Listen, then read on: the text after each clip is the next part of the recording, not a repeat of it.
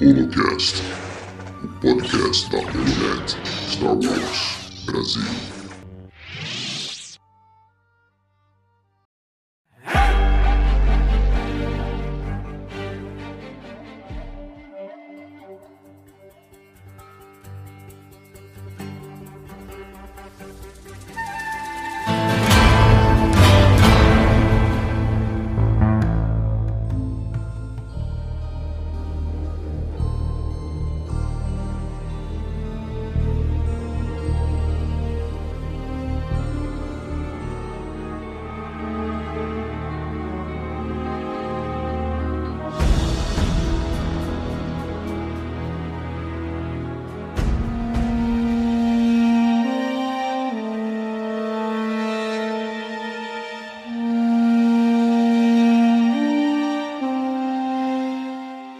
Olá, bem-vindos a mais um episódio do Holocast.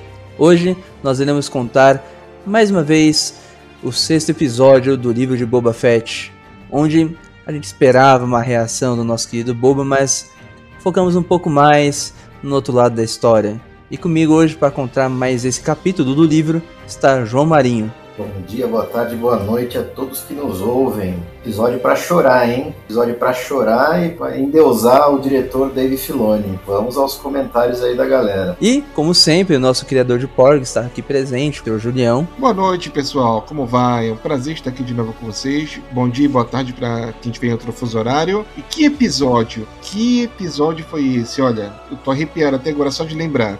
Bem, como de costume, nós temos também um grande fã, os caçadores de recompensa, nosso querido amigo Thomas. Olá, gente. Bem, esse episódio foi espetacular, mas faltou uma pessoa, né? Quer dizer, ele voltou, né? Pra série dele, né? Não falou nada, só deu uma olhada e olhou pra Fênix. Há muito tempo que eu não falo com ela, nossa amiga Yas. Como você tá, Yas? Oi, pessoal, tudo bem? Faz tempo que eu não venho por aqui, mas é a vida de assalariada.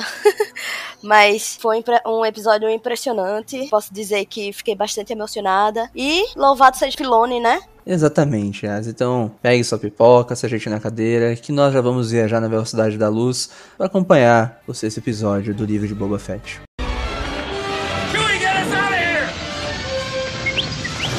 Bem, gente, entrando na discussão, aqui, mais uma vez, a Lucasfilm tomou a decisão de expandir o universo de Star Wars. E aqui nós começamos o, o, episódio relembrando um personagem que estava em Tatooine, mas até agora, até o momento, não tinha aparecido. Nosso querido Marshall, né? Nosso querido xerife. E começa a série, é o episódio da série, perdão, é, enfrentando ali o sindicato dos Pikes, né? Com relação às especiarias. Enfim, gente, primeiras impressões do episódio logo nesse começo, nesse prelúdio. As primeiras impressões é o seguinte: Lucasfilm olhou assim: vocês querem personagem? Toma! ah, verdade. Vocês querem referência? Toma! Você quer um episódio de Faroeste? Toma também! Cara, é, é Star Wars na sua mais completa e. Essência, né? Essência, exatamente. É, a cena já começa com ele um coldre dele já ali, meio tortinho, ele é... Dando um enquadro lá. Parado aí, malandro, tá fazendo o que aí? Pensa bem o que você vai fazer. Ah, essa cena é muito inspirada no Clint Eastwood, né? Sim. No Estranho Sem Nome, né? Uhum. Sim. Inclusive da forma que ele abate os Pikes, né? Foram uns dólares a mais, se não me engano. Isso. Outra coisa que é bom ressaltar nesse episódio, que eu adorei, foi a trilha sonora e como ela foi utilizada. Nossa senhora, foi, foi mágico. A trilha sonora casou muito bem nesse episódio, cara. Ela Nossa. praticamente assim. deixou tudo perfeito. Foi tudo muito bem casadinho. É, vocês falaram de referência, que a Star Wars é sua própria essência, né? A trilha sonora das séries de Star Wars não deixam de decepcionar, né, gente? Mesmo a gente perdendo John Williams pela aposentadoria. A gente tá até ah. comentando no último episódio. E é bem legal que você consegue encontrar cada tema ali, né? É bem legal isso aí também, eu achei. Aliás, a introdução desse episódio aqui é a mistura do tema de todos os personagens que aparecem aí. Bem, eu queria levantar uma bola com vocês, porque nesse episódio, é, não sei se vocês repararam, pelo menos eu achei que foi assim. A gente nunca ouviu eles mencionarem o sindicato dos Pikes como o sindicato dos Pikes, literalmente. Era sempre o sindicato. É, vocês acham que pode estar acontecendo alguma questão para preparar uma surpresa para depois? Para preparar a gente para uma outra coisa mais para frente? Que pode ser um sindicato do crime. Ou algo relacionado? Eu entendo que não, cara. Eu, eu acho que é o, é o sindicato dos Pikes tentando tomar Tatooine. Aí, do deslinde do que a gente vê que acontece no episódio, e inclusive no episódio passado, né, que a gente teve o depoimento da Pelimoto sobre que como os Pikes estão agindo no planeta. Agora a gente vê eles tomando a frente. Eles estão querendo se infiltrar. Então, com certeza vai ser a insurgência do planeta, vamos dizer assim, contra a invasão dos Pikes, né? Sim. E acredito que isso tudo liderado pelo Boba Fett. Como, como a gente pretende, né, que isso aconteça, né? Ah, cara, eu acho que foi uma ótima cena. O que eu mais gostei dessa cena foi o Cobb Vance falando: Oi, gente, então, vamos pensar bem sobre isso? Aí ele dá lá o Clint Eastwood dele, ele olha pro, olha pro último cara e fala: Pensa bem. Eu gostei muito dessa repetição, porque é muita coisa de faroeste. Tipo, pensa bem, vai. Ainda bem que você levantou essa bola, porque esse pensa bem é o que determina o final do episódio, né? Mas como é o final do episódio, a gente já comenta mais tarde. Sim. Cara, então eu queria falar um pouquinho sobre isso, porque eu, eu acho, isso já é um pouquinho de teoria, tá?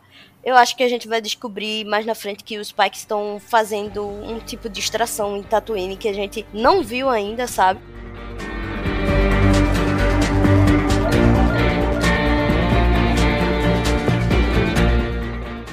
Bem, vou seguir aqui com o episódio. Nós temos logo a apresentação do episódio. Obviamente que a cena de abertura com o Cobb Vent, ele no deserto, ele ser baseado no estranho sem nome. E o nome do episódio ser o estranho, um estranho que vem do deserto. Então, logo na, de cara você entende ou você se faz entender de que o título se remete ao Cobb Vent. Só que depois, no final, a gente vai entender que não, que não é o Cobb Vent. Quando eu vi esse título, eu já sabia que era outra coisa. E eu fui um dos que foi enganado no início. Que eu achei que o Vance seria o homem que, do deserto, que seria o personagem principal do episódio. Eu só queria repetir um comentáriozinho que a gente já fez, acho que na primeira, no primeiro podcast que a gente que a, que a gente fez aqui pela, pelo Holocast, né? Pela Holonet, Uhum. que inclusive se vocês, se os ouvintes quiserem é, ouvir, tá lá disponível nas, nas melhores plataformas aí de agregadores de, de podcasts. O Timothy Oliphant, que é o ator que encarna né, o Cobb Vanth, ele é muito parecido com o Clint Eastwood. Inclusive, o tema do Marshall é muito bom, muito bem feito. É, tudo lembra Sérgio Leone, né, os faroestes do Sérgio Leone. E no caso do Cobb Vanth, né, o- os personagens interpretados aí pelo Clint Eastwood, mais especificamente o Estranho Sem Nome. Só faltou um poncho pra ele. Ele também tem muita prática em fazer, tipo, papel assim de cowboy, de faroeste, por causa da, do. Acho que o maior projeto do Timothy que foi o Justified. Não sei se vocês conhecem essa série. É muito boa essa série. Olha, o Timothy Olyphant tem toda aquela pegada daquele cowboy assim galã, que quando sorri brilha o dente dele. Sim. O personagem combinou legal pra ele. É o famoso mocinho do Velho Oeste, né? O cowboy que usa a- o chapéu branquinho e tal, que é o herói. É o cast escolhido a dedo, né, cara?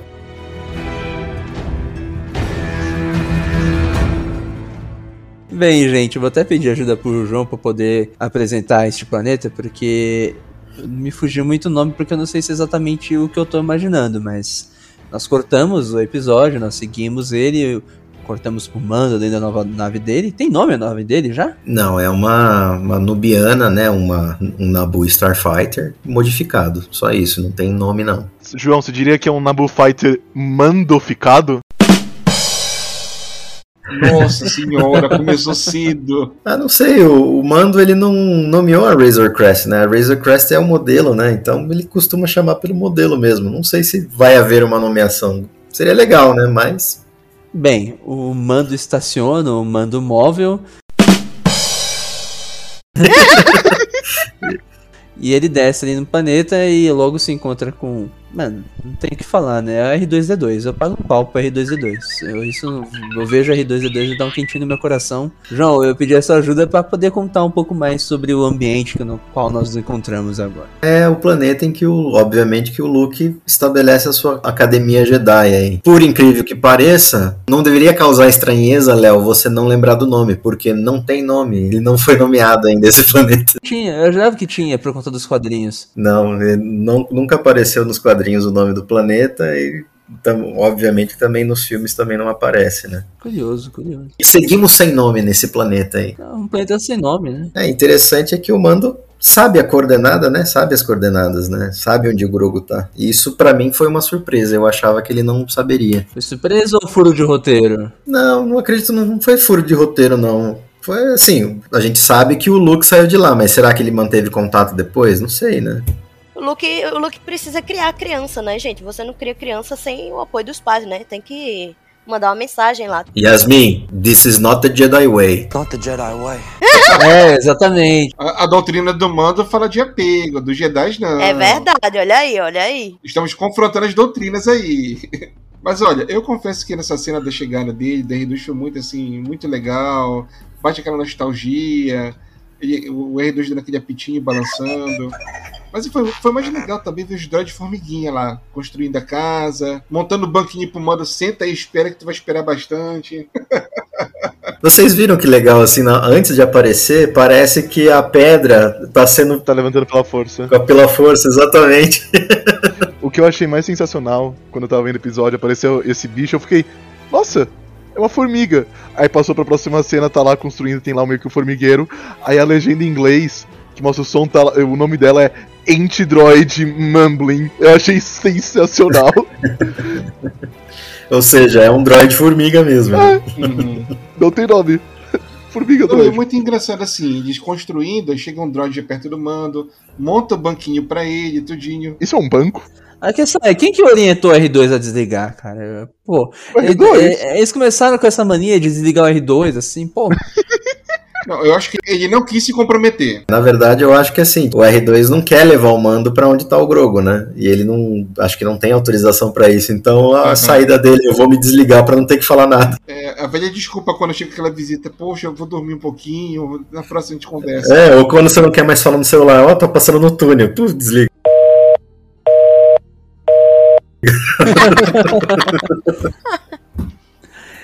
é, o R2 é bem sarcástico, né? É por isso que não é espetacular, pelo amor de Deus. Enfim, gente, o Mando senta ali, cai no, cai no sono e a nossa série já nos leva pro nosso querido Rogo meditando com o seu mestre, nada mais nada menos que Luke Skywalker. Só que o Grogu é aquele Não. Pera aí, vamos fazer uma pausa aqui para elogiar a captura de movimentos aí e a reconstituição e o rejuvenescimento do Luke, que dessa vez ficou. Uma salva de palmas para Lucas Time, porque olha, estão de parabéns, ficou perfeito. O deep fake que fizeram. Dessa vez era na luz, gente, é bem pior. Isso, eu ia falar que isso, isso foi até um, um assunto no YouTube que esse cara ele fez é, a reconstituição do Luke é, nessa, na cena de, de Mandalorian, né? E agora eles contrataram esse cara que ele, ele trabalhava pro YouTube com deepfake, deepface, né? E eles contrataram esse cara para fazer justamente o look nas, nas séries, sabe? E eu achei isso sensacional, muito show de bola mesmo. É, o nome dele é Shamok. Isso. Aí acho uma coisa que até assim eu fiquei na dúvida, porque para mim parecia mais assim um deepfake com uma correçãozinha do CGI do que CGI puro aquilo. Cara, não sei, para mim não pareceu nada estranho, eu, eu não vi nada de anormal. Mas ficou muito natural, ficou até melhor do que no final do Mandaloriano, quando o Luke aparece. Se você notar bem, você percebe um pouco assim daquela imperfeição, tudinho. Uhum.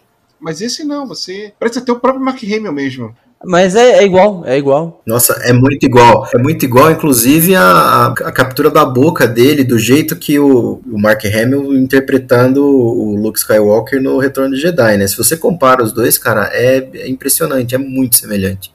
Gente, eu fico imaginando o Mark Hamill vendo isso, sabe? Tipo, quando é que foi que eu gravei isso? Eu não me lembro de ter gravado isso.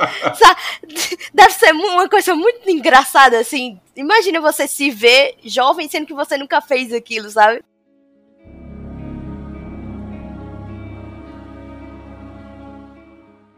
Não sei para vocês, mas para mim essas todas essas cenas de interação com o Luke foram muito emocionantes, cara. É foram. muito Foram, foram. Foram sim. Muito bom rever o Luke. Eu queria fazer um comentário sobre uh, o CGI e o deepface do Star Wars. Foi uma ótima evolução, né? Porque começou meio ruim do Star Wars, com a Leia, com o Tarkin. E era isso que eu ia falar. Uma pena que eles não conseguiram aprimorar pro episódio 9, né? E isso abre muitas possibilidades para séries no futuro. Ah, inclusive pro retorno da Leia. Quer dizer, não sei se eles vão querer mexer com a questão que a Carrie Fisher morreu, né? Mas talvez com a permissão da família, enfim. Nunca se sabe, né? E o meu amigo fez um comentário hoje quando eu tava assistindo com ele, todo esse negócio de fazer essas caras, esses rostos no cinema começou com um filme pouco conhecido, não sei se conhecem Velozes e Furiosos. Ah, Uhum. Então a gente, podia- a gente tem que agradecer o Vin Diesel por introduzir isso na indústria do cinema. qual filme que ele fez, Tom? Foi no, foi no set, né? Com o Paul Walker. Eu, ia- eu ia falar que até a posição das câmeras pra, pra preservar, assim, o trabalho que eles fizeram com o rosto do Luke foi muito legal também, sabe? Porque eles tentaram, tipo, nas cenas de ação, que o, o Luke tem que pular, ele tem que agir com um sabre de luz, eles tentaram o máximo é, esconder essa parte do rosto e deixar movimento do corpo. Que isso ajuda bastante na, na edição pra não ficar aquela coisa tosca, né? Que, tipo, o rosto saindo do lugar, essas coisas, de você pegar mais, é, mais escondido possível o rosto, sabe? Até, às vezes, quando. Eu, eu notei, às vezes, quando eu- o Luke fala, eles cortam apenas pro Grogu, em vez de mostrar ele falando também, porque às vezes pode parecer é, artificial, é, são pontuais. Tem vezes que o Luke ele fala mesmo, você vê ele falando em tela, e tem vezes que você não vê. Que eu acho que é quando eles têm dificuldade de, de sincronizar o- a fala com o que é mostrado. Bem, gente, mas isso foi pontual, coitado. O sapo ia virar comida, hein? Não, o Grogu é criança, cara. Qual, qual é a criança que tá na sala de aula e não quer merendante do Ah, horário? mas era o, o que eu tava falando, né, Julião? Como ele é pequenininho, qualquer coisa, ele fala assim, pô, Então, mas tem uma, tem uma lição aí nessa, nessa cena. Porque assim, eu vi muita gente reclamando, né? Ah, look show off, né? Fica mostrando os sapos ali pro Grogu. Na verdade, não achei show off, eu achei que meio que é uma autorreferência. Do mesmo, da mesma forma que o Luke tá distraído lá na hora que ele tá levitando as pedras e ele desacredita né, do, tre- do treinamento e ele questiona o Yoda. É, eu acho que é a, é a mesma, é a mesma cena rimando aqui, né? Porque é o Grogu disperso, ele vai tentar comer o sapo, ele, o Luke chama atenção, aí o sapo foge e ele fica meio triste. Na hora que o, o sapo foge, ele fica meio triste, aí o, o Luke pega e faz o show-off, entre aspas, né, de le- levitar todos os sapos. Ou seja, se você prestar atenção, é, é a lição que passa, né? Se você prestar atenção e você aprender a lição que a gente que eu estou te ensinando aqui, você vai ser capaz de fazer isso. Você não vai precisar é, ficar indo atrás do sapo. Você vai conseguir pegar o sapo para você. É é, é a, é a cena da X-Wing. Então achei meio que uma rima com o Império Contra-Ataque. Uhum. É, eu também vi mais dessa forma, que o Luke tá mostrando pra ele que realmente, olha, se você tiver concentração e se você acreditar na força, você pode pegar esses sapinhos aqui, entendeu?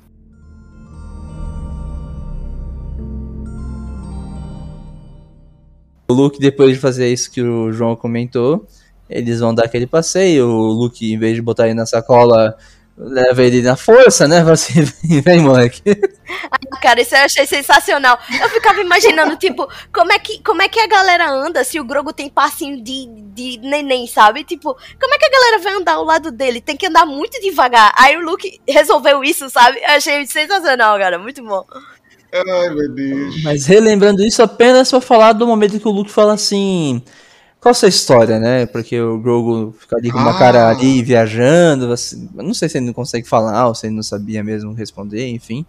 E o Grogu e o Luke faz aquele movimento singelo na cabeça dele e fala assim: deixa eu tentar encontrar, entender melhor, né? Ele pergunta se ele quer relembrar, né? É, exatamente. A gente volta pra Coruscant, na época do, da Ordem 66, e a gente vê o Grogu ali eh, sendo. Observando alguns Jedi, não dá pra falar se é mestre ou não, lutando contra a tropa do Vader, né? A 500 e... A Legião 501. Aliás, o Jedi que tá no centro, cara, me lembrou muito o Sindralig, que era interpretado pelo Nick Gillard, era o coordenador de estantes do, da prequel, né? Sim, é, eu até pensei nisso. Será que foi um retcon que eles fizeram? Porque eu lembro no episódio 3 que o holograma não é o Sindarlian que luta com o Vader. Sim, é o Sindralig que, que luta com o Luke, mas eu acho que não foi retcon não, deve ser um Jedi aleatório, senão eles teriam acreditado.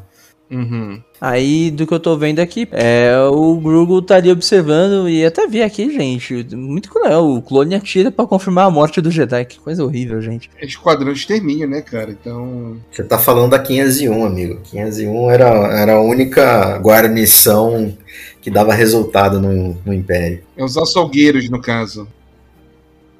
Enfim, amigos.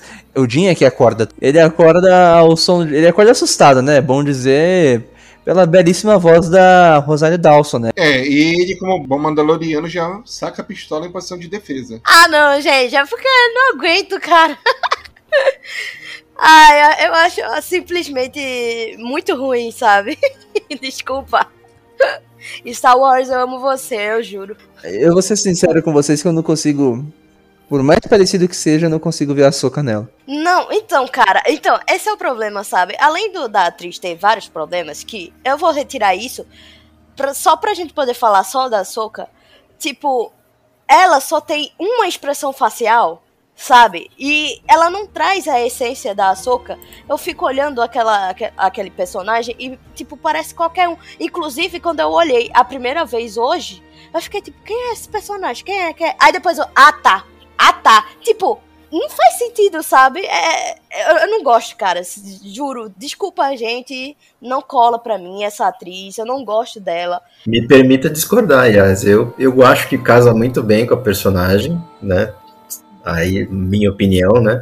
E ela passa muito bem isso no episódio dela da segunda temporada do Mando, principalmente quando ela enfrenta a, a regente lá da, daquela aldeia. Então, sei lá, eu, eu achei ela muito bem caracterizada. Aliás, era uma, era um pedido dos fãs, né? A Rosário Dawson interpretar. E a gente foi atendido e eu acho que a gente foi muito bem atendido, né? Mas pelo menos na minha opinião, na minha visão, ela serve muito ao papel. E ela entrega muito para mim, né? Pelo menos aqui não dá pra gente medir, não dá pra gente medir interpretação, porque a participação dela é muito pequena. Mas no episódio dela lá na, do Mando, a hora que você consegue ver a interpretação, ela desafiando a regente, ela desafiando o capanga lá da regente, ela se aliando ao mando, ela surpreendendo o mando na hora e não sabendo, né, que, a, por que, que ele estava ali, achando que ela estava caçando ele, eu acho que ali ela entrega bem o papel da Soca. Olha, eu concordo com você no ponto de que a participação dela no, no livro de Boba Fett é muito pequena, mas eu ainda acho que ela só tem uma expressão facial eu gostaria de dizer que eu gosto muito dela como a Soca, mas eu não gosto.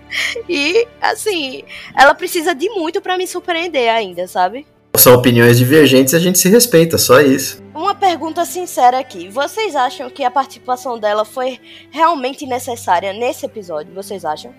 Eu entendo que sim, foi muito, foi muito importante, porque, por exemplo. Comenta aí, João. Ah, por exemplo, a própria pergunta que o mando queria fazer é a pergunta que o fã queria fazer. Se, pá, você tá aqui por quê? Se, se você se recusou a treinar ele, e você me mandou lá para Taitum para que ele fizesse toda aquela firula e encontrasse um Jedi, por que, que você está aqui agora? Aí, assim, a gente tem o background de que a Soka se desvinculou da Ordem, né? E a gente sabe os motivos do porquê que ela se desvinculou da Ordem. O Luke, o próprio Luke, ele tá perdido, ele não sabe como se portar como mestre.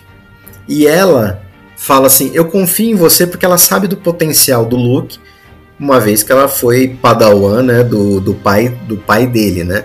Tanto que tem até toda aquela história de, ah, eu faço parte da família tal. Eu achei muito emocionante o, o encontro, né, e o diálogo. Até queria um pouco mais de diálogo da Ahsoka com o Luke. E assim, ela não é um, o, que a gente, o que o pessoal costuma chamar de Jedi cinza, porque não, ela não saiu do caminho da luz. Pra, aí minha opinião própria, né? Ela nunca saiu do caminho da luz, ela só ela cortou o cordão umbilical com, com a Ordem Jedi. Por quê? Porque ela questionava os dogmas da Ordem. E é exatamente isso que o Luke tá querendo fazer com o Grogu que não tá dando certo. Entendeu? Ele tá querendo passar os ensinamentos do, da ordem é, fechada, naquela ordem quadrada, né? Que, que não deu certo lá, lá atrás, né? Sendo que ele mesmo, depois a gente comenta mais para frente, ele mesmo, ele, ele questiona o treinamento do Yoda, ele abandona o treinamento do, do Yoda e promete voltar. Então, assim, eu acho importante o, o a participação dela, porque ela tá ali exatamente para isso, para questionar. Olha, eu, tipo, Luke se questionar, né? Será que eu tô fazendo é certo? E, e aí, o que, que, você acha que eu devo fazer? Não, não sei, confia no seu instinto. Por quê? Porque foi o que ela fez, ela confiou no instinto dela. Ela era muito mais cômodo para ela quando o Conselho Jedi é, lá, na, lá em Clone Wars bane ela da ordem, né, injustamente, é, e depois eles ficam sabendo que foi tudo uma armação da Beresoff, é, eles retomam, falam, não, você tá, você tá reintegrada. Ela, era muito mais cômodo para ela aceitar, e ela não aceita. Por quê? Porque ela entende e ela questiona os dogmas ali da Ordem Jedi. E é, é essa lição, vamos dizer assim, entre aspas, que ela passa pro Luke. Cara, confia nos seus instintos. Não faz aquilo que tá no script. Não faz aquilo que tá no, nos textos sagrados, entendeu? Confia nisso. E isso reverbera lá no episódio 8. Uhum. Que é realmente isso. O Luke questiona tanto, ele entende que ele falha com o Ben Solo, né? que se torna o Kylo Ren, e ele, ele corta os ligamentos com a força. E quem vai ensinar novamente isso, que ele devia confiar nos instintos dele, é o próprio Yoda, falando, porra, você é burro, cara. Você não aprendeu nada, entendeu? E toma bem calada na cabeça. Exatamente, entendeu? Então, assim, tipo, por isso que eu acho muito importante a participação da Soca aqui. É isso, gente. Não, tranquilo. Eu, eu só não percebi. Eu ia falando, caramba, o João foi muito longe, porque realmente eu não cheguei a fazer a compreensão da presença dela nesse episódio dessa forma. Eu entendi mais como funcionalidade de episódio. Dela conseguir não só parar o mando de fazer aquela questão, mas para que o Grogu continuasse evoluindo no caminho dele e que depois, aí sim, fizesse aquela, aquele comentário que depois a gente vai presenciar também, dela pro Luke porque o Luke é a primeira vez que ele vai ensinar alguém, né? Então, assim, ele não sabe o que fazer exatamente. Ele tá tentando fazer mais ou menos aquilo que o, o Obi-Wan ensinou ele, que é a mesma coisa que ele aprendeu, como, como ativar os instintos, como tudo com o Yoda, né? Tanto que ele fala do, ele faz o comentário que o Yoda fez pra ele, né? Ele fala assim, é, né? Exa é, exatamente, exatamente. Então, assim, eu percebo que. Então, eu acho que é aquela coisa. Ele, ele é um professor de primeira viagem. Eu acho que. Eu, o Julião pode falar melhor porque ele é professor formado. Eu acho que não existe um meio certo de ensinar quando a gente está começando, assim, nossa primeira vez. Ele ainda está muito preso ao que ele conseguiu, assim, absorver do, da ordem antiga ainda. Então, assim, passa aquela didática da ordem antiga, não, na verdade é mais do que isso, Julião. Porque ele não teve treinamento nenhum. Pois é, e dá pra sentir a insegurança dele quando ele fala pro Guru, te passa os comandos, aí você percebe a expressão facial dele, tipo assim, o que que eu tô fazendo? Não, não tô sentindo resultado. É, a gente tem que lembrar que o, o Luke ele não fez parte da Ordem Jedi. Ele não conheceu a Ordem Jedi. Ele só conhece pelos livros. Né? Ele, ele só conhece pelo material que ele angariou pela galáxia em relação ao que os Jedi foram um dia. E antes daquele encontro com o Grogu no final do Mandaloriano, ele estava fazendo o quê? Andando pela galáxia, recuperando textos e artefatos antigos para poder estudar. Então, assim, é, é, natural que ele tenha, que ele se questione, né? Agora, o que, que ele tem? Ele tem um monte de dogma, né, para ensinar. Ele tem um monte uhum. de teoria para ensinar. E a, por isso que eu volto a dizer, a participação da Soca é fundamental para ela ser aquela que teve contato com a ordem e não falar para ele, você tem que fazer assim ou você tem que fazer assado. Você tem que seguir o seu instinto, que foi o que ela fez. E falando dos dogmas, aí entra em conflito naquela parte da dela questionar o mando. Você não precisa ir lá ver ele. O vínculo é forte, pode prejudicar. Ah, mas é porque ela sabe que o vínculo dele com o mando é, pode levar ele pro caminho sombrio, que nem levou o mestre dela por outros, por outros motivos diferentes. Sabe? Uhum. Eu acho que é outros 500. E aí, entrando naquilo que a gente tá querendo reverberar em outro, no episódio 8, é, o Luke fala muito de equilíbrio no episódio 8. Aqui na série tem uma parte do episódio que aí acho que continuando a nossa trajetória, não acho que não tem problema a gente falar dele aqui. Quando o Grogu, depois de ele tentar e não conseguir fazer o pulo que nem o Luke tentou ensinar, o Luke põe ele lá no colinho, fazendo a mochilinha, sai correndo e quando ele chega lá no topo dos bambus, ele fala assim: sinta a força. Sinta a força que você vai encontrar o equilíbrio. E aí a, o Filone pegou um trecho, um foco de câmera muito lindo, que é o vale, né? Onde o sol bate de um lado e tem um outro lado que é a escuridão, sabe? E, é e no meio tem um rio, que é o rio da força, é o caminho, é, é o equilíbrio. Isso é fantástico. Exatamente. E depois tem, toca o tema é da, da hora, força. Da hora. É fantástico. Ah, e outra prova de que a Soca é tão importante que a interpretação da, da Rosário, na minha opinião, não é ruim, é na hora que ela meio que testa as, as reais intenções do mando. É, é, a resposta dela, por que, que você não treinou ele, é porque ele escolheu isso. Aí ele fala, tá, mas e por que, que você não treina mesmo assim? porque eu não posso mandar na escolha de ninguém. Daí ele fala assim: tá bom, então se você não pode mandar na escolha de ninguém, eu escolho ver ele. Daí ela fala: se é o que você quer, e mostra onde ele tá. Só que daí ela fala: antes de você ir, saiba que você indo lá, você pode atrapalhar o treinamento dele, porque os laços que vocês têm são muito fortes. Aí que ela ela, é, ela, ela faz a questão chave para o mando, né? E o, o Din Djarin, ele acredito que ele para e pensa, né? Aí ela vê o altruísmo do, do Din Djarin, fala assim, bom, beleza, se eu vou atrapalhar ele, eu só quero que você entregue isso, cuide dele, isso aqui é para proteção dele. E ele vai embora, porque ele até chega a falar, mas ele tá logo ali. Ela fala, mas pensa, se é o que você quer, vai, vai lá, né? Daí ele realmente não quer prejudicar, ele só entrega e pede para ela. Nessa hora é que ela se dá conta do altruísmo do mando.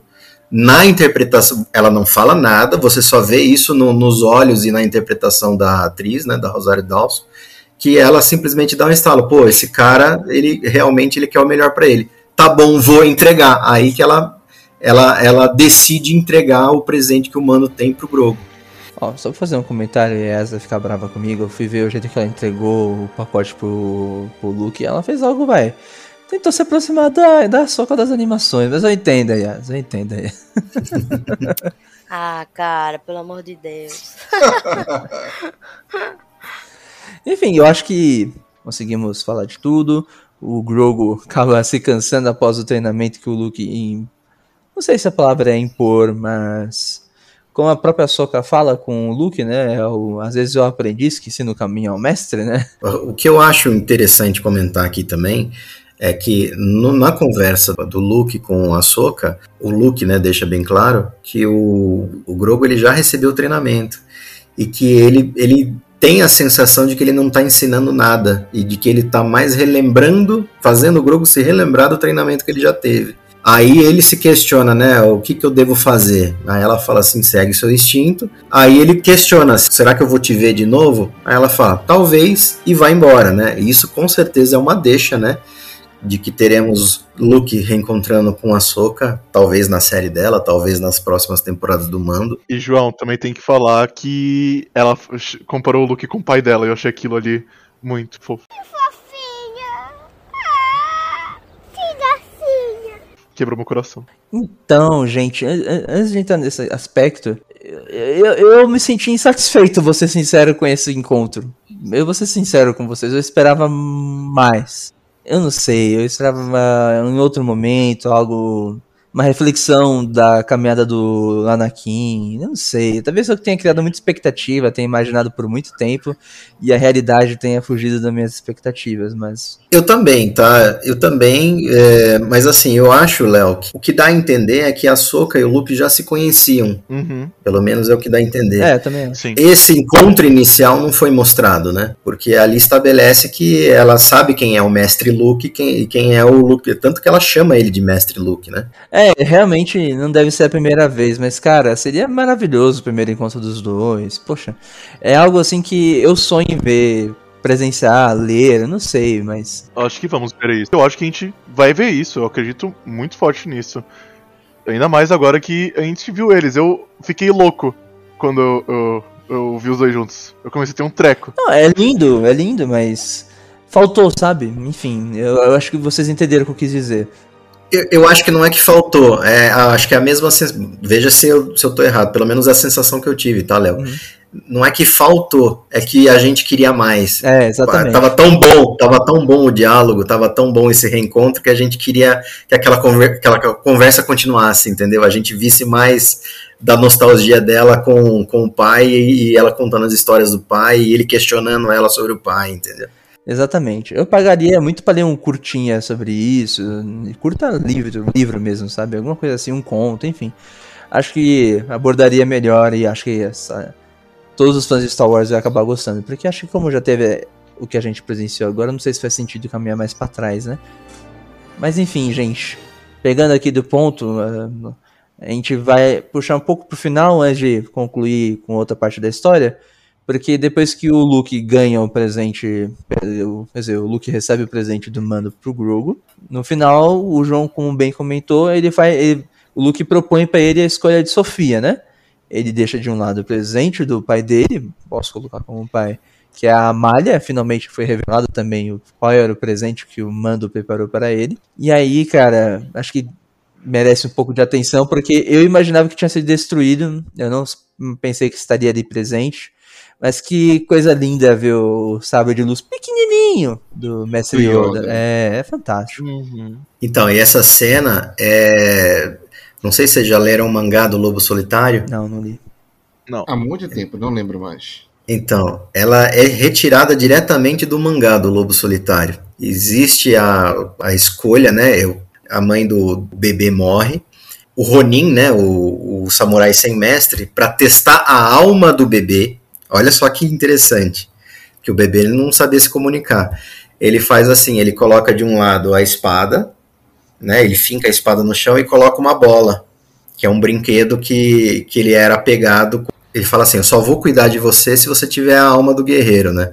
Aí ele dá a escolha pro bebê. Ele fala assim: Você não vai entender o que eu tô falando, mas você tem que fazer a escolha agora. Se você escolher a espada, eu vou te ensinar tudo que eu sei e você vai seguir o caminho do guerreiro, porque eu vou entender que você tem a alma do guerreiro. Agora, se você escolher a bola, você vai se juntar à sua mãe na morte. Nossa. É, essa é a escolha que ele dá. E lá, obviamente, que no mangá o bebê escolhe a espada, né? Ele toca a espada. Aí eu conversando com o Vebs da Sociedade Jedi, não sei se vocês conhecem um site muito bom por sinal. Aliás, um abraço pro Vebs Jr., grande colega aí, fã de Star Wars. É, ele, ele me mostrou que existe uma adaptação cinematográfica dessa cena do Lobo Solitário, né? Na verdade, do filme, é, uma adaptação do mangá em filme, o Lobo Solitário, que se chama em inglês é, Shogun Assassin.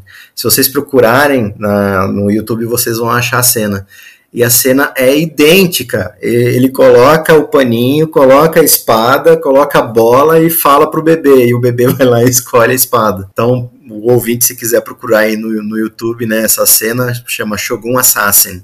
Esse filme é de 1962. Obviamente que o Filoni usou isso pensando nas inspirações que o George Lucas teve com filmes de samurai. Como o filme é de 1962, talvez isso pudesse ser uma suposta inspiração do George Lucas. Então ele usa isso, né? E obviamente que o Filoni é cria do George Lucas, também ele gosta muito de filme de samurai. Tá aí a referência a filmes de samurai nesse episódio, né? E só que não aparece a escolha que ele faz, né?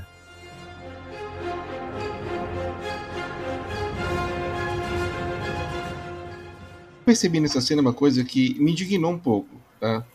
Uh, voltando ao episódio passado, a Armeira sacaneou o mando, cara. Não é possível. Por quê? Pô, ela, o mando deu uma lança de 2 metros, ele entregou para ela, ela derreteu e transformou aquilo numa bruta da Riachuelo, cara.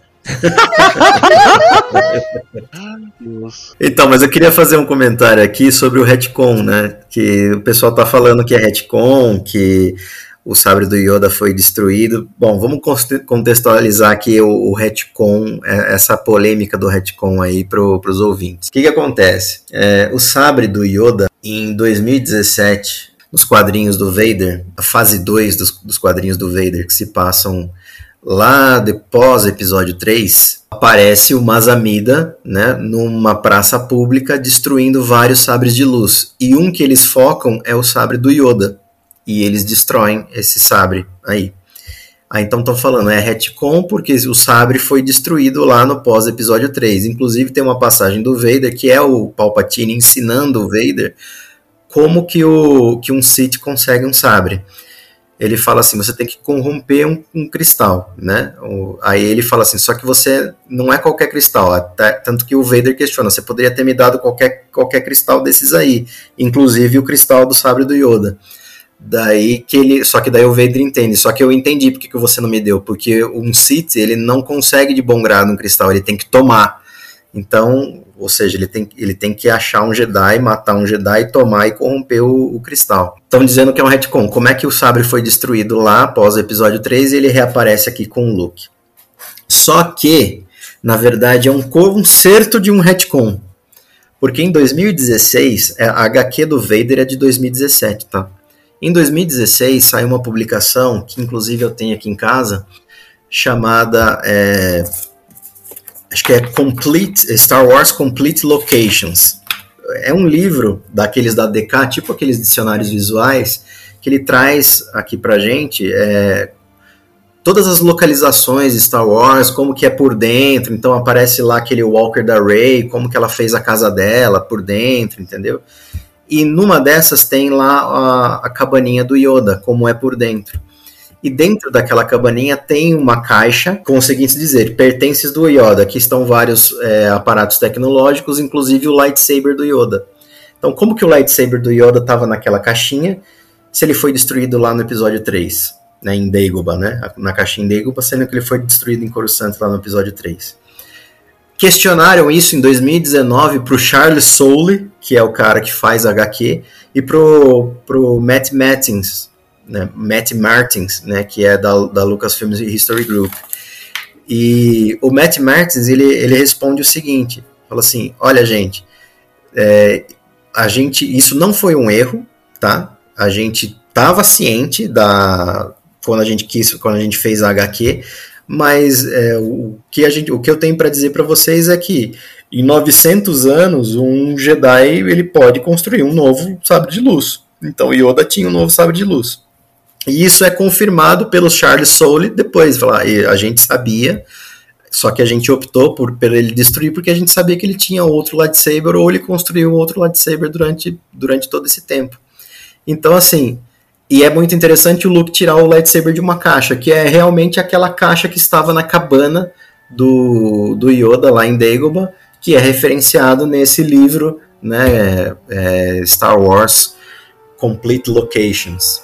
Então, assim, é mais um conserto do retcon, entendeu? Para dizer, não, realmente o sabre não foi destruído. Aquele, aquele livro continua cânone, a informação continua cânone e o Yoda, sim, construiu um novo sabre de luz depois de ter o seu destruído lá. Era isso que eu ia te perguntar. Meu tic-tac não conseguiu acompanhar todo o seu raciocínio. Então é um outro sabre de luz. Sim, é um novo sabre de luz. Segundo o History Group, segundo Charles Soule, que é o, autor da HQ do Vader, que ele traz essa narrativa destruindo o sabre antigo. Entendi. Aí termina essa cena naquela coisa crucial. Vai ser o quê? Grogu Jaren ou Grogu Skywalker? Eu não tenho dúvida que ele vai escolher a, a roupinha. Será que o Luke vai conseguir assinar a CLT dele próprio com a primeira aluno da escola? Não, sabe por quê, cara? Porque o, o, Ben Solo sempre foi acreditado como sendo o primeiro aluno do Luke, né? Então, é, isso seria uma retcon se o, o Grogo fosse o primeiro, né? Até quando a Soka fala, eu até rio um pouco quando ela diz que é, a escolinha do professor Skywalker é o local mais seguro do planeta. Aí, bem... eu pensei na mesma coisa. Bem, né? And the last thing I saw with the eyes of a frightened boy whose master had failed him.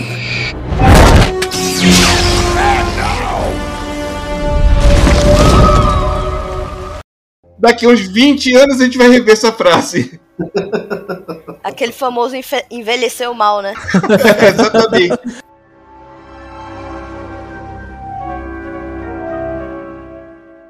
Bem, gente, o bolão. Bolão só pra terminar o arco do Grogu. Eu acho que ele vai ficar com mantinho. Mantinho. Eu acho que ele vai ficar com o cropped, é. É, ele vai ficar com, ele vai ficar com a blusa da Riachuelo. Não tem como, ele tem até um lugarzinho lá na nave do, do mando já pra ele. Não. Enfim, ele vai ser o primeiro da raça dele a ser um, é, um pseudo caçador de recompensas que usa força. Né? Olha, veremos Grogu na terceira temporada levitando pedras para ele entrar na caverna. Que caverna? A caverna para ele voltar para a seita dele, o Din Djarin. Mandalor. Ah, justo, entendi. Por um momento eu boiei, perdão. Isso se ele não liderar Mandalor, né? Voltando para Tatooine, o nosso querido amigo Mandaloriano desce no palácio do Boba, né? Não pode falar palácio do Jabba, senão você já toma uma cortada. Nosso querido amigo Tom. E estamos vendo um holograma, né, gente, do planejamento para o futuro da série, né? Acredito que o que está sendo conversado aqui não vai ter tempo para trabalhar no último episódio. Se tiver, vai, não, vai, não vai concluir, né, a, a história. Mas acho que nessa sala de reunião não tem muito para além de fugir para falar, aliás. Além do fato que o Boba precisa de mais força e ele vai e o Mando vai ficar responsável para contratar o Marshall, né? Pra trazer as pessoas de Mospelgo, né? Exatamente. Antes disso, tem essa reunião aí, o mando fala, ah, deixa isso comigo e sai, né? Pega a navezinha dele e sai. Aí aparece ele sobrevoando, cara. Na hora eu achei que ele ia contratar os Jawas. Ah, eu ia, eu ia comentar disso, pô. Cara, foi realmente foi um alívio cômico, né, cara? O tanque do Gel, os caras com aquele crânio em cima. Tu- Muito motoqueiro. Mas aquilo. o crânio não é do dragão lá que eles mataram? É, É, do, do Dragon Crate, é. Os bichinhos lá, uau, uau, uau, feliz. E, bem, o mando pousa e, cara, eu achei a sequência da cena muito ridícula, né? Porque ele pousa com o mando móvel, né? E chega ali o delegado e todo pá. E, aliás, muito parecido, né? Com o Kobe Vance. Assim, é, não pare aqui, você tá entendendo? É, essa cena é muito importante pra estabelecer. Você tem um cara esquentadinho aqui. Então, tipo, esse é o, é- é- esse é o bucha de canhão que vai, vai morrer. esse cara no universo Star Wars é, aquele, é aqueles mesmos figurantes do Star Trek que usam blusa vermelha. ele, ele tá lá pra morrer. Ah, cara, tava na cara. Aí, só pra não o ouvinte não desentender o que tá acontecendo, o Kobe Vance já fala assim: é, sai daqui, eu assumo daqui. O mano vai lá, paga uma bebida. Nós já temos nossos próprios problemas. É, exatamente. Vem aquele diálogo meio prazer, prazer, né? Que tipo, pô, mas por que, que eu vou te ajudar? Tá, tá mó paz, mó lua, sabe? Fazendo nada. E é, mais uma vez que nem o João comentou, tudo isso pra reverberar mais pro final do episódio, porque o Kobe não aceita o convite do mando. Não, mas ele, ele não é que ele não aceita o convite do mando. Ele. o- o- a, a cena do mando e dele, o diálogo dos dois, é importantíssimo, porque tá toda naquela história lá de ah, a gente, isso não é problema nosso, isso é problema de Mosespa, Mospelgo não tem nada a ver com isso. É, inclusive lá o dono do bar também fala, ah, não, isso é um não é problema nosso. O que, que o mando traz? Traz eles para a realidade, né, dizendo, tudo bem, não é um problema agora, mas com certeza vai ser daqui, daqui a pouco, porque os Pikes estão aí. Quando as especiarias passarem por essa rota, vai ser um problema pra vocês. E o que, que acontece? A gente sabe que o Cobb Vent já sabe dos Pikes tentando, tentando passar as especiarias ali pela- pelas regiões de Mospelgo. O que dá a entender é que ele não contou pro vilarejo. Tanto que no final da conversa, ele pega e fala assim: chama o pessoal. Fala assim, mas xerife, a gente não tem nada a ver com isso. Aí ele fala, mas a gente, eles vão entender depois de ouvirem o que eu tenho a dizer. O que, que ele vai dizer? Ele vai dizer que ele já pegou a galera lá. E assim, é interessante também que nesse diálogo tu percebe que o Cobb Vance ele tá com uma cara assim meio pesarosa, preocupada mesmo, assim. É. Porque ele sabe da, do perigo mesmo que tá vindo. Eu queria fazer um comentário, que é um comentário do meu coração como fã de Boa Fett, no começo da conversa deles. O Cobb Vance chega lá e fala: Ah, isso é uma Navu Starfighter, né? Ele é, sim, tudo. Aí ele pergunta: Ah, onde tá o pequeno? Ele fala: Ah, tá com o povo dele. Ele, Ah. putz, que pena. Olha, perde... perdemos. Nós dois perdemos uma coisa que a gente gostava muito, né? Eu olhei pra cara do Cobb e falei. Como assim uma coisa que você gostava mu- muito? A armadura não é tua, seu lazarento. Eu fiquei muito puto com o Cobb Vance nessa hora. É Mas isso. tudo bem. Enfim. Ah, mas ele vestiu, né, Elton? Tem o suor dele. Ah, né? ele, ah, ah, ele conseguiu ela por meios legais. Tem o suor Ah, dele. ah, Ele Deus, cara. Que meios legais, Julião, se os Jawas arrancaram do. Ah, ele, ele comprou mesmo ou ele, tá, ele participou de uma orgia lá com o Jal? Ele compra. Achado não é Deus. roubado. Não, não é achado não, ele compra. Lembra que ele sai, ele, é- ele a Mospelgo é atacada pela gangue lá do, da, da chave vermelha, né, os Red Keys. E na hora que é atacado, ele toma um tiro, mas ele, ele sai com aquele cantônomo. E dentro do cantônomo estava cheio daqueles cristais que eram valiosos. E Uhum. os Jawas querem os cristais. Aí os Jawas que, que ficam pedindo para ele trocar com os cristais. Daí ele fala: Não, eu não quero nada, não quero nada, não quero nada. Aí que ele vê a armadura e fala: Eu quero aquilo. Então ele compra dos Jawas, né? Então foi, foi uma compra. Mas fala aí, o nome da vila que foi rebatizada É, depois então. daquela temporada do Mandaloriano. Então, na verdade, é outro concerto de retcon. A gente conhecia o Vance, né? Para quem acompanha o, todo o material Star Wars, né? Fora das séries, fora dos filmes. Cobb Vent foi apresentado na trilogia Aftermath, né? Que aqui acho que é conhecido como Aftermath. Marcas da né? Guerra, não é? Marcas da Guerra, exatamente. No primeiro livro, conta a história do Cobb Vent de como ele consegue a armadura. No segundo livro, o Cobb Vent aparece com uma Twi'lek, né? Que, que é meio que o braço direito, meio que a, a, a primeira delegada dele, vamos dizer assim, que chama é, Issa Or. E lá, é, quando, quando tem essa passagem lá no, no segundo livro, eles renomeiam a cidade para Freetown, né? Para cidade livre, né? Freetown. E assim, quando, vol quando vem a série do Mandaloriano e aparece o, Cobb Vent novamente, eles voltam a chamar de Mospelgo. Aí foi um retcon, né? Em cima disso, né? Tipo, é, quer dizer então que não é mais Freetown, voltou a ser Mospelgo. Aí o que que acontece? É um conserto desse retcon. Eles falam, renomeamos agora para Freetown, entendeu? Então, assim, é para casar com, com o livro. Por quê? Porque tava errado lá. Falou assim, mas em que momento que Mospelgo virou Freetown, entendeu? Então, já que no livro era Freetown. Agora ficou. Agora deu, deu a entender que sim, né? Agora, agora tá casando a informação com o livro. Então não é retcon, gente. Na verdade é um, é um concerto né, de narrativa aqui para casar com, com o transmídia. Uhum. Enfim, acho que do diálogo aqui, o, o João com o comentário dele já conseguiu preencher tudo. Opa, não preencheu tudo não. Agora vem o prato principal. Coloca a música do Clint Eastwood pra tocar aí agora. Não, tema do Cad Bane.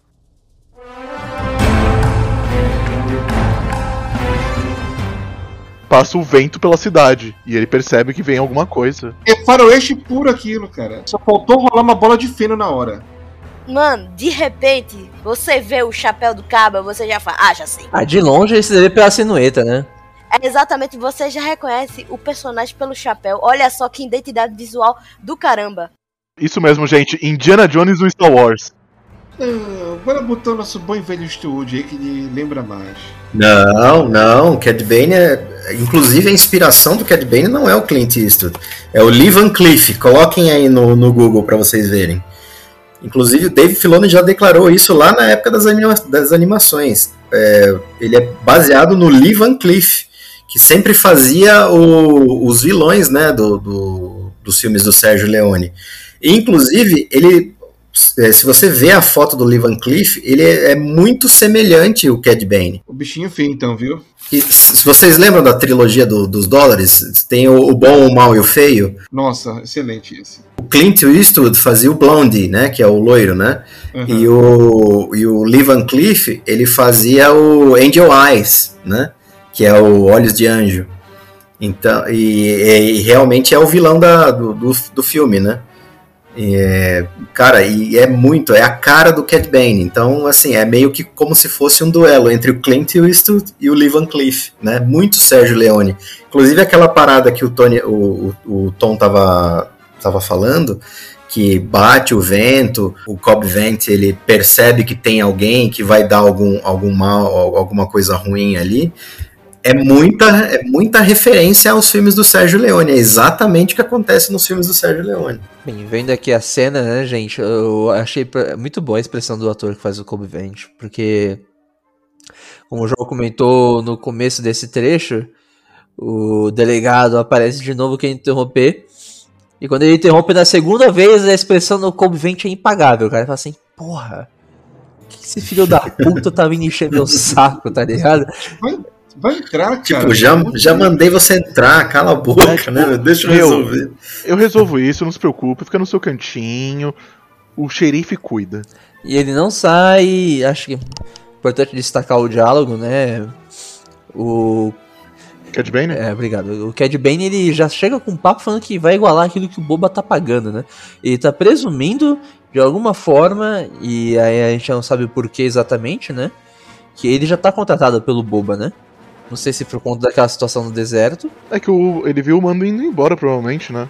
Pode ser, pode ser. E aí fica aquele clima, aquele clima de duelo.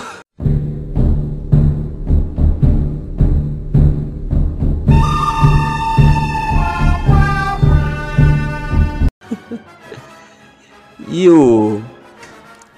Abre aspas, ele solta: Boba Fett é um assassino desalmado que trabalhou para o Império. É verdade, Tom? O SUS tá falando mal lavado aqui, meu querido? Sem alma, ô, Tom?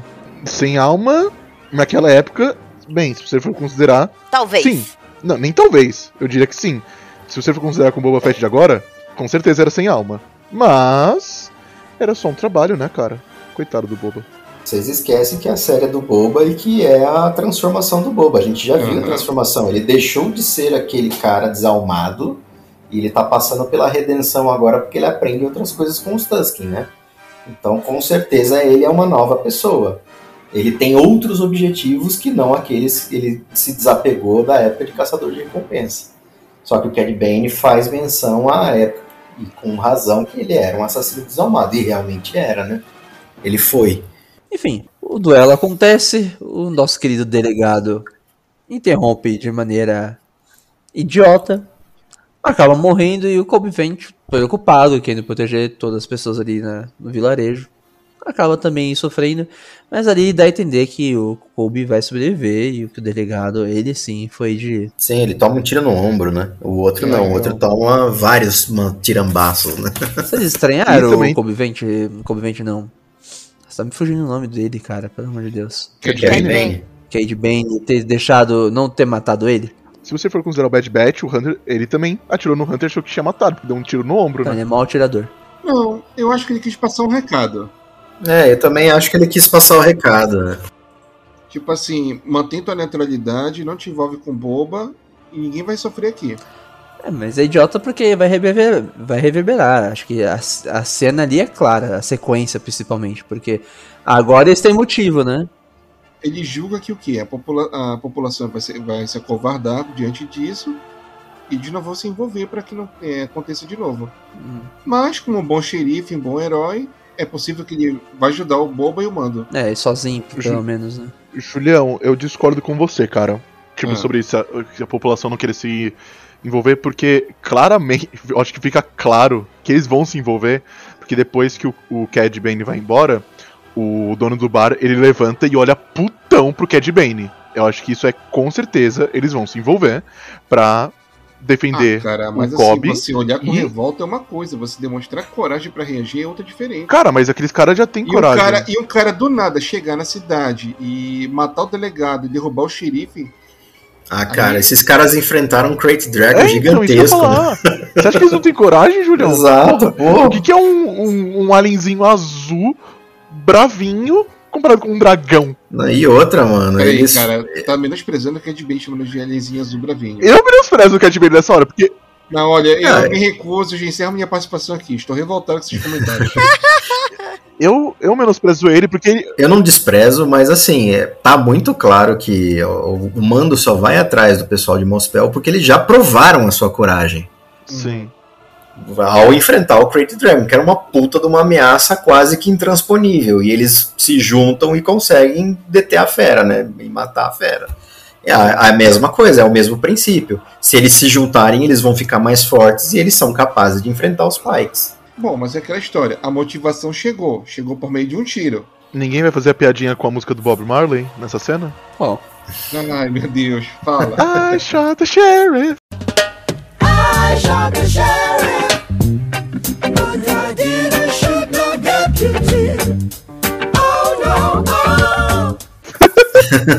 Shota Jerry. ai, Aham. realmente. Ma- Mas dessa vez realmente atiraram no Não, delegado. Sim, com certeza. Isso com certeza. E mataram o delegado dessa vez. Não, e ó, que legal, hein, cara. Eles trouxeram o dublador original do Cad Bane de Clone Wars e de, Certeza? de Bad Batch. Ah. Certeza. Era isso que eu ia falar. A versão dublada tá de parabéns porque é a mesma dublagem do Clone Wars Ah, dublada, tá. Não, não, a, a versão a versão original também. É o Corey Burton que dubla o, o Tá Cad estranha a Bane. voz dele. Não tá não, igual. mas, é- mas é igual. É o Corey Burton e não é igual, né? É a mesma pessoa, pelo menos, né? É o Corey Burton que volta a fazer a voz e quem faz o dublê de corpo é o Dorian King, né? Aí Uhum. já é um ator que não era conhecido, né? Mas, Uhum. cara, tava diferente a voz dele quando eu assisti. Não tava a mesma coisa. Mas é o dublador original. É que assim, cara, vamos lá. Ele, ele tá com 71 anos, o Cad Bane. Veiote. Veiote. Mas vem a questão, como a, raça dele envelhece? No canon nunca foi falado, mas no Legends eles vivem em média 80, 90 anos. Mas isso me deixa muito ansioso pra uma coisa. É, a gente pode ir pra parte das teorias? Não, não, não, não. A parte da teoria, já tem a explosão no bar, cara. O sindicato Ah, é Pike verdade. fazendo aquele. É. Pô, isso aí tem cara, tem cara de máfia, velho. Pô. É máfia total. Essa, essa cena do bar é tirada do, dos Intocáveis. O, a, Uhum. a primeira cena dos Intocáveis é exatamente isso que acontece. É uma menina, né? é- na lá é uma criança, né? Uma menininha, uma criança entra num bar, aí um rapaz deixa uma mala, né? É obviamente que é máfia, né? Aí ele larga a mala e sai. A menina vê a mala, né? E fala assim: Senhor, senhor, você esqueceu a sua mala. E a mala explode dentro do bar. A primeira cena dos Intocáveis, do filme lá com o Sean Connery e com o Kevin Costner. E assim, e a cena é igualzinha, né? Os Pikes vão lá, fazem um pedido, o garçom sai, a hora que o garçom volta com o pedido, eles largam o cantônomo lá, né? É, E, e o droid faz o papel da menininha, ele cata o cantônomo, ô senhores, vocês esqueceram o cantônomo, e o cantônomo explode. E você só vê o desespero na cara da menina. triste fim pra nossa Toilec. Amigo, Star Wars sem corpo, sem morte. Exatamente. E aí, Max Rebo morre também, será? Max Rebo da Não, Max. Max Riddle, cara, olha. É que ele não aparece, né? Só aparece a bandinha dele tocando. Não, mas ele aparece nessa cena. Ele não, ele não aparece não. Eu Vi várias vezes. Ele foi ao banheiro nessa hora. Era o local mais seguro do prédio. Então, mas eu acho que ela não morre não, cara. Eu acho que vai ser uma, nova, uma outra aliada, né? Que pode se mostrar aí com, com o Boba. Ah, mas ela sempre foi aliada do Boba. Sim, mas aí ela, ela, ela meio que era meio né? neutra, né? É, ela era meio que neutra, assim, né? Tipo, beleza, eu vou jogar seu jogo, mas agora talvez ela seja uma alinhada ferrenha, né? Uhum. A gente sentiu na prática o terror que os Spikes estão tocando em Tatooine pra impor o negócio deles. Assim, falando assim de experiência e ver essas coisas, e falar de, dos intocáveis, essas coisas, isso na verdade é o estopim, sabe? É Sim. o estopim pra começar a guerra. E Exato. eu não acho que ela sobrevive, porque coisa de estopim não é pra sobreviver. É. É, não, eu queria. Né, um comentário nada a ver. Um comentário musical, na realidade. Que tá tocando uma musiquinha, né? Nessa, nessa parte aí. E eu achei interessante como eles tentam aproximar essas músicas do que a gente ouve hoje em dia. Porque esses, esses, esse sample que tava tocando no, no bar, nesse momento, parece muito, musicalmente falando, do novo CD do The Weeknd. E eu até fiquei pensando, poxa, seria massa se tivesse uma participação dele, mas é muito aproximado, sabe?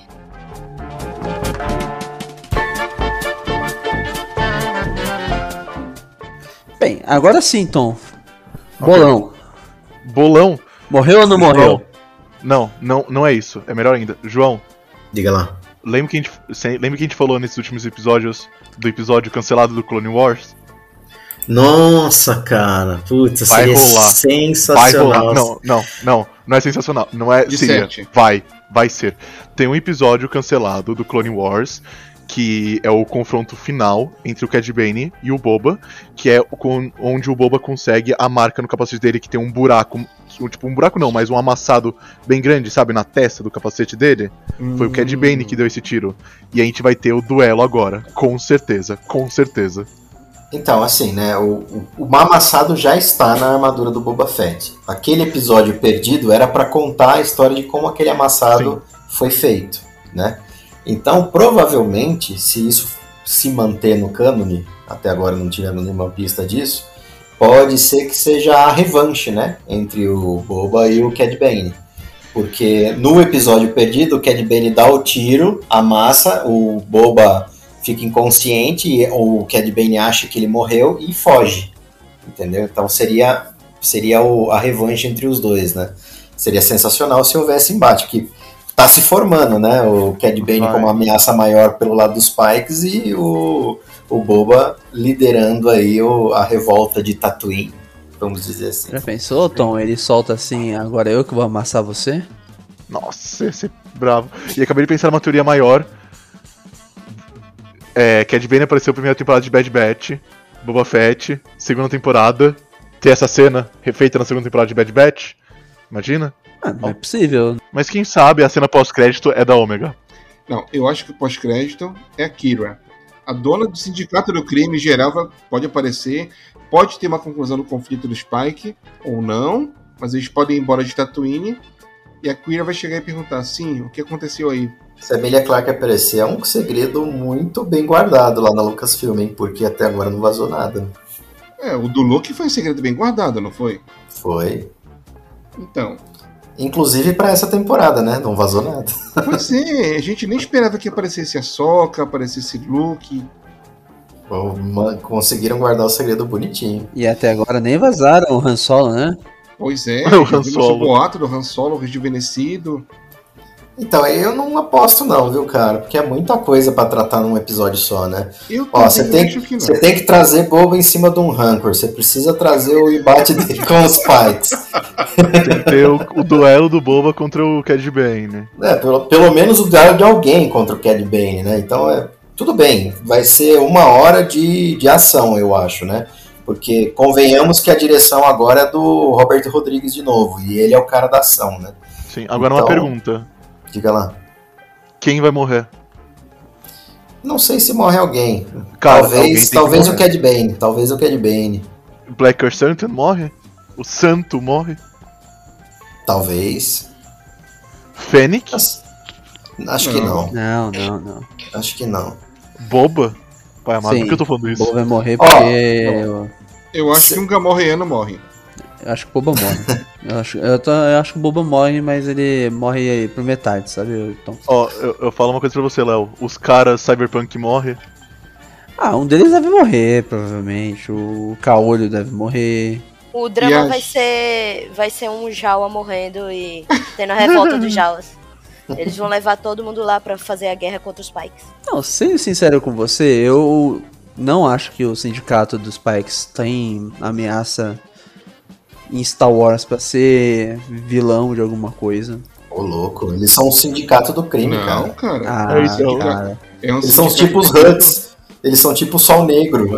Eles são um dos maiores sindicatos do crime do Star Wars. Você já presenciou episódios de Clone Wars do que acontece com quem falha com o Spike, cara. Eles não são sindicatozinho qualquer, não. São realmente gangsters da pesada. Mas é que eu acho que. Eu, eu não falo nem por conta disso, eu falo, mas pegando o contexto da série, eu acho que. Eu vou pelo do Júlio. Eu acho que tem algo maior, sabe? Nas conjecturas para o próximo episódio, né? Pra season final. Eu entendo que vai ter que ter entrega, né? Porque o Boba vai ter que voltar e liderar essa galera toda, né? Porque não dá pra você fazer o livro de Boba Fett e dois episódios ele ficar lá na, na paisana só. né? Então, com certeza, ele vai ter, vai ter que ter uma grande participação e um grande final ali pra ele. Mas eu acredito também que vai ter um cliffhanger para uma segunda temporada.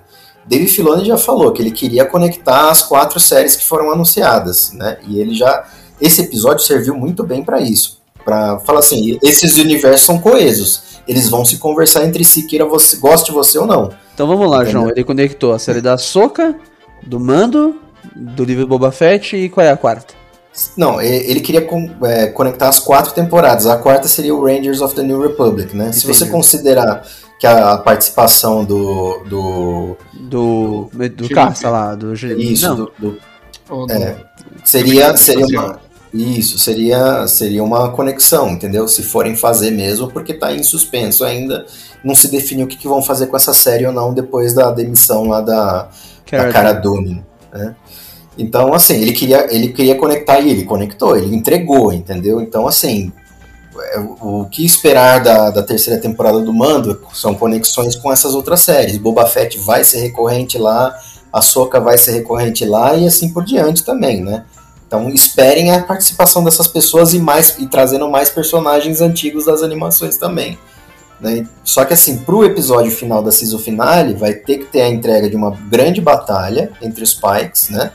E eu acredito que nem tudo se resolve. Vai ter um plot twist ali no final em que eu concordo com o Julião nessa, nessa aí, que vai ter que ter uma ameaça maior ou alguma coisa por trás dos Pikes, não sei, talvez a Aurora Escarlate, porque eles já estão trazendo esse material no- nos quadrinhos, pode ser. Mas aí teriam que dar uma graninha pra Emilia Clarke, mas a gente sabe que dinheiro pro Mickey não é problema, né? É, eu acho que pode ser isso, João. E aí você já cria uma quinta ligação com o suposto reaproveitamento do filme do solo e até com a série do Do Lando. É, putz. exato, que até desde aquele rumor que a gente publicou primeiramente na Holonet, não teve mais novidade disso. Depois teve o no anúncio, né? na- teve aquele anúncio do. Nossa, bem pensado. Eu não lembro nem quando foi, cara. As coisas aconteceram tão rápido. Foi, foi no Disney Investors Day lá, né? É, exatamente, você falou bem. Novembro, novembro. Que depois daquele dia nunca mais se tocou nesse assunto, sabe? É, até é uma boa opção. Vocês acham que o Lando seria muito improvável de encaixar aqui nesse final, já que a gente já fez todo esse Eu acho malabarismo? que sim. Eu acho que sim. Mas se os boatos estiverem corretos e Han Solo realmente aparecer rejuvenescido aí, pode ser uma grande conexão com a série do Lando. Aí sim, aí faria sentido. Eu vejo isso como uma. Eu acho que seria mais provável Lando, Han Solo, na segunda temporada. E as suas considerações? Quais são suas apostas? Cara, eu, eu ainda tô apostando que isso aí vai ser tipo Duna, sabe? Que na minha cabeça eles estão refinando a areia de Tatooine, sabe? E aí, você, tanto que você vê aquele baúzinho lá, ele derrama a especiaria e é muito parecida com a areia de Tatooine, sabe? E tipo, eu posso estar viajando aqui, mas eu acho que eles vão, eu não sei, cara, transformar Tatooine num, num planeta valioso, sabe? Até porque até agora ele só foi lixão da galáxia, né? E você descobrir que tem uma. que ele tem um certo valor dá um, um impacto aí na história bem diferente, sabe? É, você tem um bom ponto, né? Por, por que o interesse né, de todos esses grupos criminosos em Tatooine? Né? O que, que tem em Tatooine de tão interessante, né? Exato, e eles contrataram um cara que é um dos melhores caçadores de recompensa da, da galáxia para justamente proteger o interesse deles em trocar essas especiarias, em vender essas especiarias lá. Tem um certo ponto de tráfico lá, entendeu? Então, é, eu, eu acho que seria um ponto-chave, assim, Eu não acho que isso seja errado, não, Yas. Eu acho que realmente pode ter uma coisa dessa. Mas eu não sei se a gente vai ter tempo suficiente no último episódio pra desenvolver isso. Acho que pode haver uma abertura para aumentar isso na segunda temporada, sabe?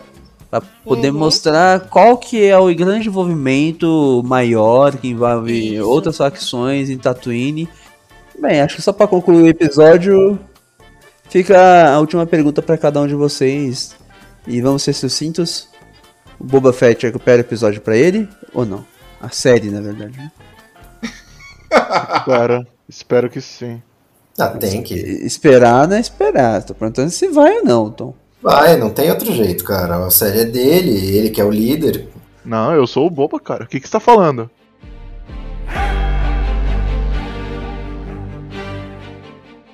João, suas despedidas, João. Bom, gente, é, espero que com a direção do Roberto Rodrigues o Boba tome aí as, as rédeas da, da sua própria série novamente. Ele, isso tem que acontecer, né? Promessa de uma season finale, pô, tô hypado pra season finale também. Acredito que vai ser um, bom. ah, cara, até agora Filoni e, e John Favreau não decepcionaram. Acredito que não vai ser dessa vez também. Vai ter pós-crédito. Acho que vai ter pós-crédito. E é só esperar, gente. É isso aí. Acompanhe a gente aí no Spotify. Vou, vamos tentar deixar aqui uma enquete para quem nos acompanha pelo Spotify. E quem não, não conseguir, nos acompanhe pelos demais agregadores aí. Participem da enquete, participem do, da- das perguntas aí que a gente vai deixar, tentar deixar aí no Spotify. E é isso, gente. Obrigado aí pela audiência e até breve. É isso mesmo, João. Vamos fazer uma coisa no Twitter, uma coisa especial para essa última semana da série do Boba. E ah, só despedida, minha amiga. Bom, gente, espero ter agregado aqui no, no podcast. Gostei muito de, de estar de volta. E sigam a gente nas redes sociais. Escute aqui no- nos principais agregadores de, de, de podcast. E é isso. Boba Fett vai recuperar sua série sim. 13 13, né, Tom? Amém, irmão. Amém. Bem, então, gente, foi ótimo estar aqui com vocês novamente. O Boba Fett Perdão, mais um episódio da sua série. E quem se prejudica mais nisso não é ele, sou eu, como sempre. E foi um ótimo episódio. Fiquei meio bravo, fiquei meio feliz, mas o que importa é que temos David Filoni, o nosso santificado Senhor, trazendo todas as maravilhas. É isso. Julião, criador de porcs, conclua, por favor. Bom, estou muito hypado para season finale. São muitas perguntas, muitas possibilidades, então eu espero um grande confronto. Como o João falou, Robert Rodrigues na direção. Eu espero uma participaçãozinha do Machete lá, nem que seja ele trazendo o rancor pro Boba. E é isso. Vamos lá, porque último episódio o protagonismo do Boba até o final. Vamos acompanhar se isso realmente vai acontecer. Nos encontramos na semana que vem com mais um episódio, o último do livro do Boba Fett. Enfim, grande abraço, tchau, tchau.